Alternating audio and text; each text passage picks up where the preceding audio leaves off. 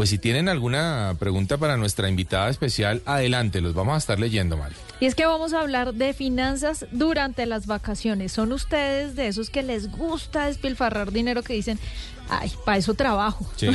Hagámosle, que hijo de madre.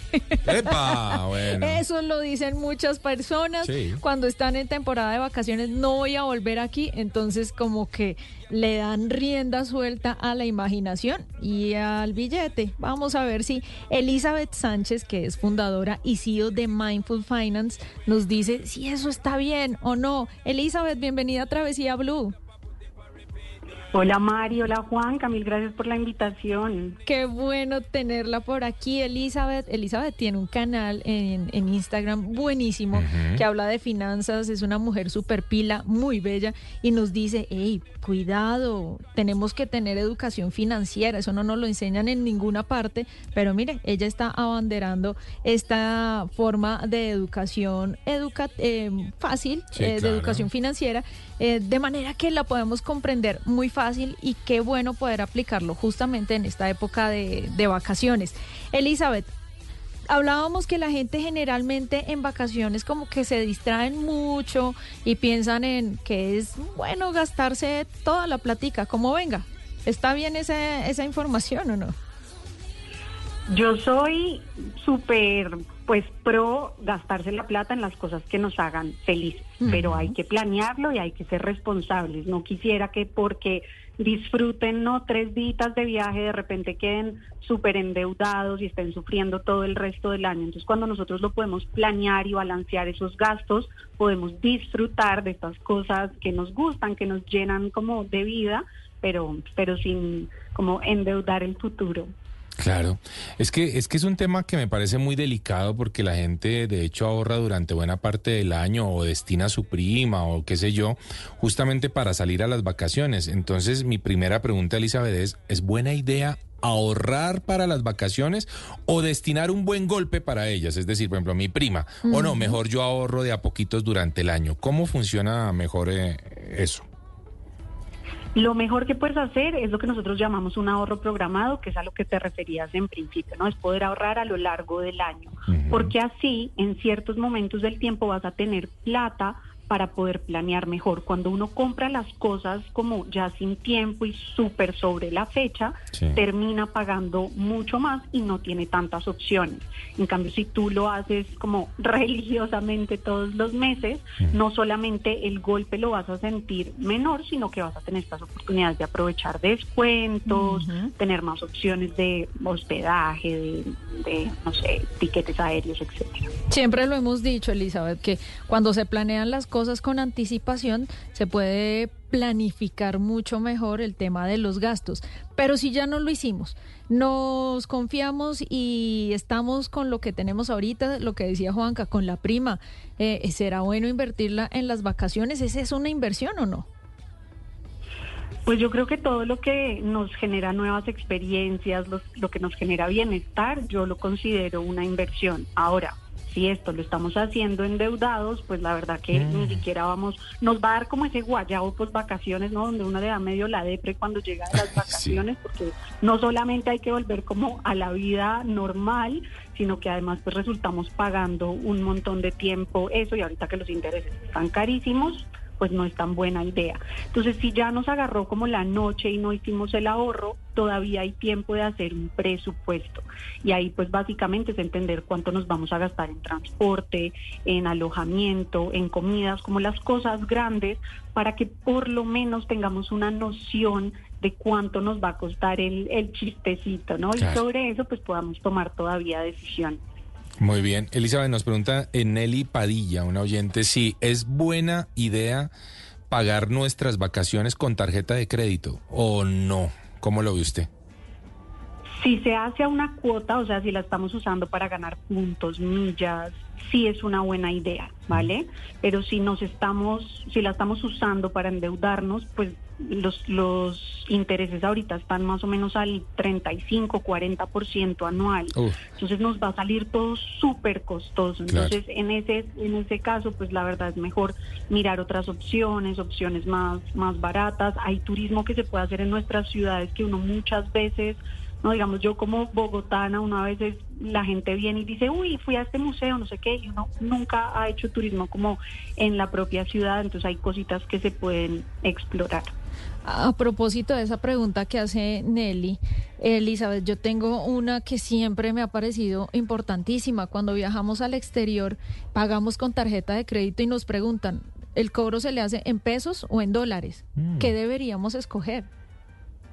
Me encanta. Y ahí el truco es siempre pagar en la moneda local en donde estás. Entonces, si estás en Estados Unidos, pagas en dólares. Si estás en Europa, pagas en euros. Porque la conversión, cuando tú pagas en la moneda, en el lugar donde estás viajando, la hace el banco y siempre es una, un tipo de cambio mucho más beneficioso. Si tú dices, no, eh, cóbreme en pesos, el que hace la conversión es, digamos, el local comercial donde estás y eso nunca te conviene. Entonces es súper importante que siempre escojan la moneda local en donde ustedes están viajando. Elizabeth, ahora escuchamos algo, o bueno, desde hace algún tiempo, el cashback. Esa, ese dinero que nos dan las tarjetas de crédito por las compras que hagamos. ¿Cómo se puede utilizar ese cashback y si se puede utilizar en temas de vacaciones? De etiquetes aéreos, hospedajes.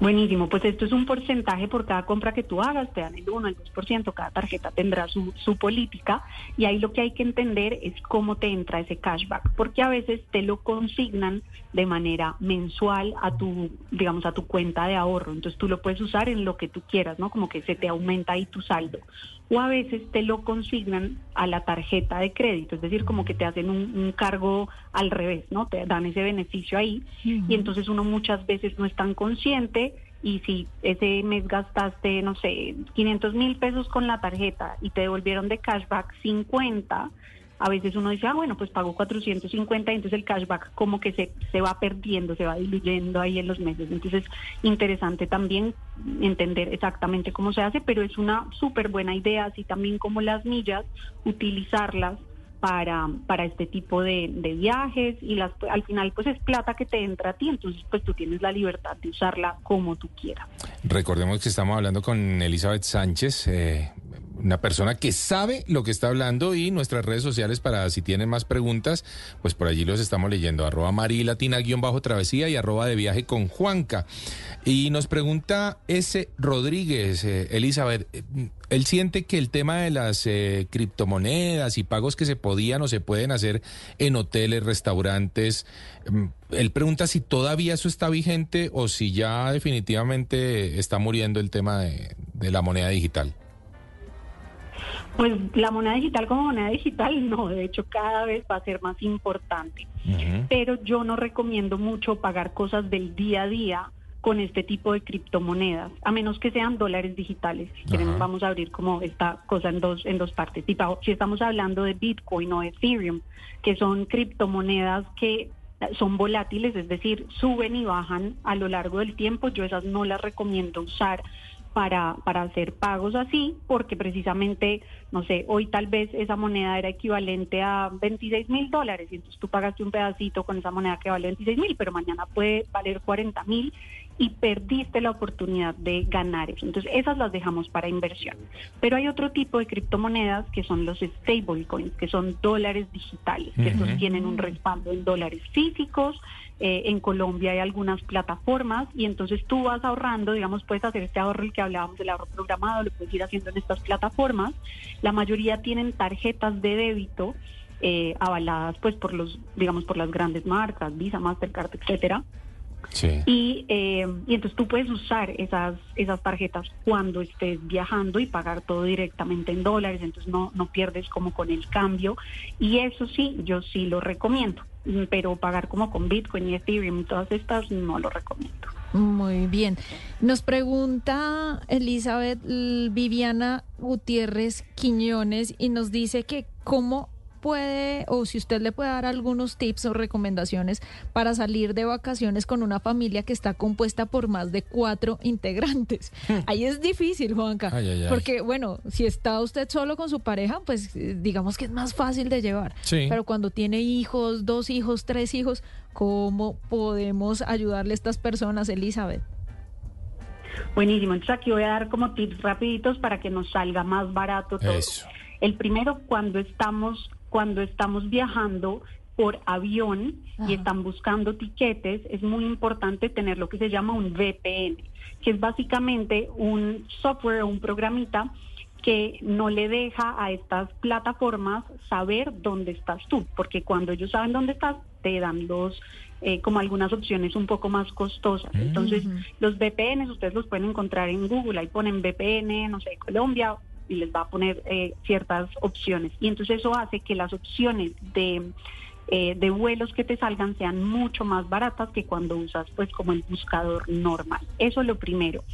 Segundo es que seamos estratégicos con el alojamiento. He visto muchas personas que se van por un hotel divino, no Eh, cinco estrellas, tal, que tiene un montón de cosas divertidas, pero se van a destinos donde todo el día se la van a pasar en la calle y Claro. solamente llegan al hotel a dormir. Entonces busquen hoteles que hagan, eh, sí, que hagan un poquito como de, que sean como consecuentes con lo que van a a, a disfrutar. Y en ese mismo sentido, las plataformas en las que uno eh, alquila o, arrienda, pues estos, no sé, ya sean las apartamentos, casas o incluso pues cuartos de hotel, hay algunas plataformas que tienen programas de fidelización, entonces uno va ganando como estatus y esos estatus se terminan convirtiendo en porcentajes de descuento, 10, 15%, o te incluyen el desayuno. Entonces, tratar de utilizar estas plataformas que tienen estos programas. El tercer tip, que es muy rapidito, hagan el desayuno en, En eh, en donde se están quedando, ¿no? En el hotel o en el. Airbnb, etcétera.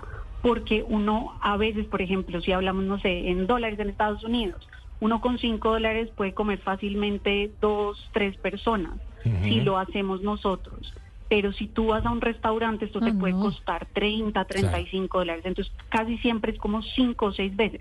El almuerzo y la cena, pues ya como uno va a estar por ahí callejeando, no es necesariamente tan práctico, pero Sí. el desayuno es una forma muy fácil de ahorrar. Eh, cuando también estén en estas ciudades grandes, hay muchas ciudades que tienen un free walking tour, que son tours Sí. caminando, donde no tienen un precio, sino uno da como una donación. Son súper buenos, súper completos y salen muchísimo más baratos. Eh, también hay noches, por ejemplo, de museo que son gratis o los últimos días del mes en, en la mayoría de ciudades los museos también son gratis, entonces averiguar eso y aprovechando la tecnología, ChatGPT es una gran, gran ayuda. De hecho, tengo muchos como ejemplos donde uno puede decir, bueno, digamos que yo quiero ir a Perú. Sí. Entonces uno dice, voy a Perú con cuatro personas, tantos días, hazme un plan de bajo costo. Y te Ah. empieza a sacar un montón, o sea, te hace el día a día. Es una vaina Pero Elizabeth, espectacular. una cosa ahí al respecto, ¿el ChatGPT ya está actualizado a 2023?